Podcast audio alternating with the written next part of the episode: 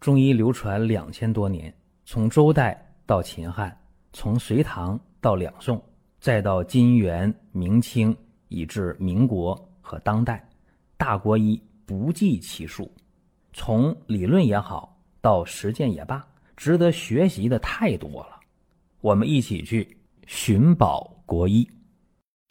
一说到这个骨刺啊，很多人觉得，哎呀，没救了，说这个病呢就治不好了。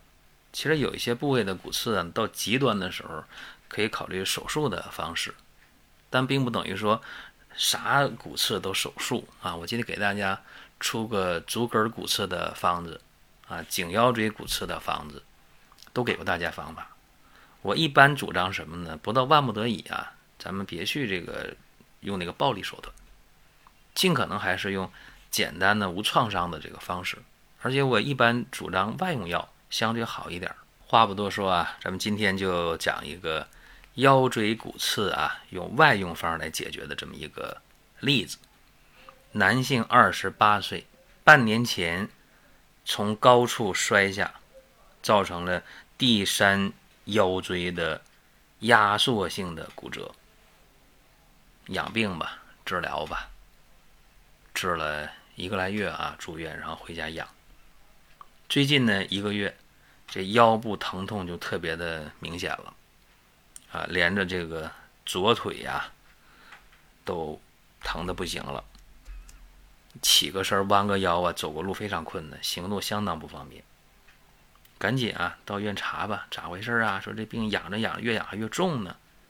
一检查，发现啥？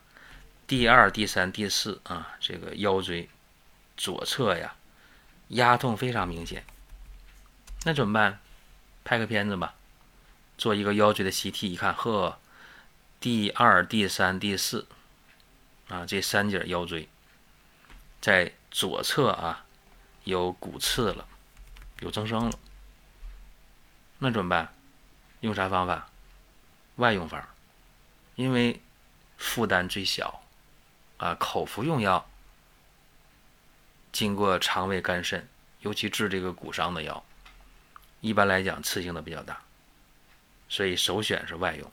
再一个呢，他本身已经在半年前就有这么一个压缩性的骨折，已经住院治疗那么久了，用药已经心里有负担了。再者，经济有负担，所以首选什么呢？骨刺方外贴来治疗。这骨刺方咋用呢？我说一下啊，川芎五百克，冰片二十克。打细粉啊，充分混合，装瓶里，干净的瓶，最好棕色的瓶啊，玻璃瓶备用。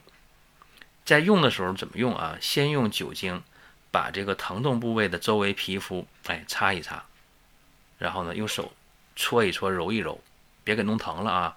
皮肤微微发红，那这就可以了。然后把药粉装到那个无纺布里边。但是什么叫无纺布？我们戴口罩知道吧？外用口罩、外科口罩，对吧？哎，那是无纺布的，没有外科口罩也行啊。咱买那个，现在很很方便买口罩，对吧？那种普通的口罩都行，无纺布的就行啊。哎，把这个药粉往往里放，两个口罩一对一对折，然后呢，那药粉在口罩里边给它弄一个五毫米厚就行，然后把这药包。放到擦酒精那个部位上，拿那个脱敏胶带给它粘好、固定好。啊，有时候这个能不能弄漏了呀？自己掌握好啊！你包括你买一块这个无纺布，现在也很方便啊，口罩那种无纺布，自己折叠的药包，自己琢磨啊，怎么弄，别傻，别漏了。这个贴三天换一次药啊，不用天天换。一般呢，六次，三六一十八天。啊，六次是一个疗程。就刚才我讲这个年轻人小伙子，他就用骨刺方外贴治疗。如果说身边人也需要这个内容，你可以转发一下，点赞、关注、评论、转发这几个动作一气呵成。感谢各位的支持和捧场。他换了三次药以后，疼痛就消失了，还是非常快，是吧？换药三次以后。疼痛就消消失了，然后再换药三次以后，起身呢、弯腰啊、行走啊、活动起来自如了。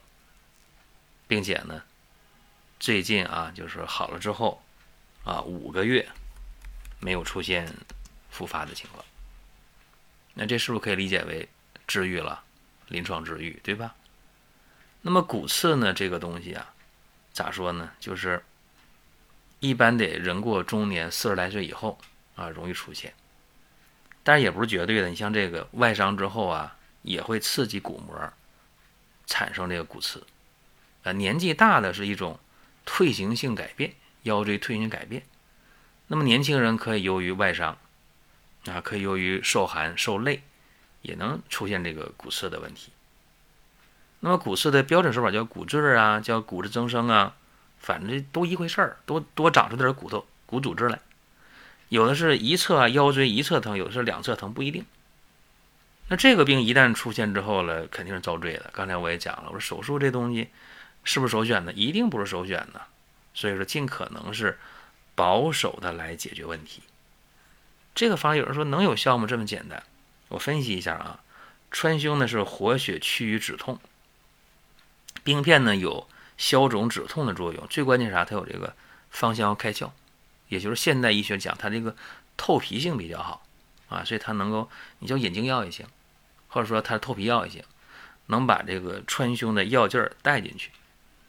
所以这样的话呢，效果好。有人说那为啥擦酒精？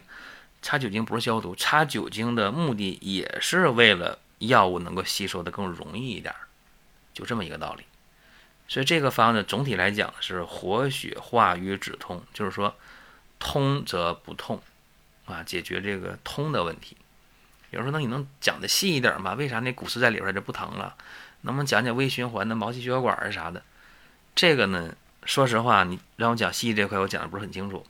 但大体的一个方向是什么呢？就是通过改善局部的微循环，啊，来缓解神经的压迫造成的这种软组织的疼痛，啊，应该是这样一个思路。所以咱们就管有用就行了啊，有用咱就试一下。有人说，那我查这有用没用？这个东西试一下，试一下成本不会太高啊。关键是出现骨刺以后这个疼啊。呃，大家是不好解决的啊。如果你觉得这方法值得一试，哎，那咱就把它记下来啊，收藏下来或者转发给身边的人都可以。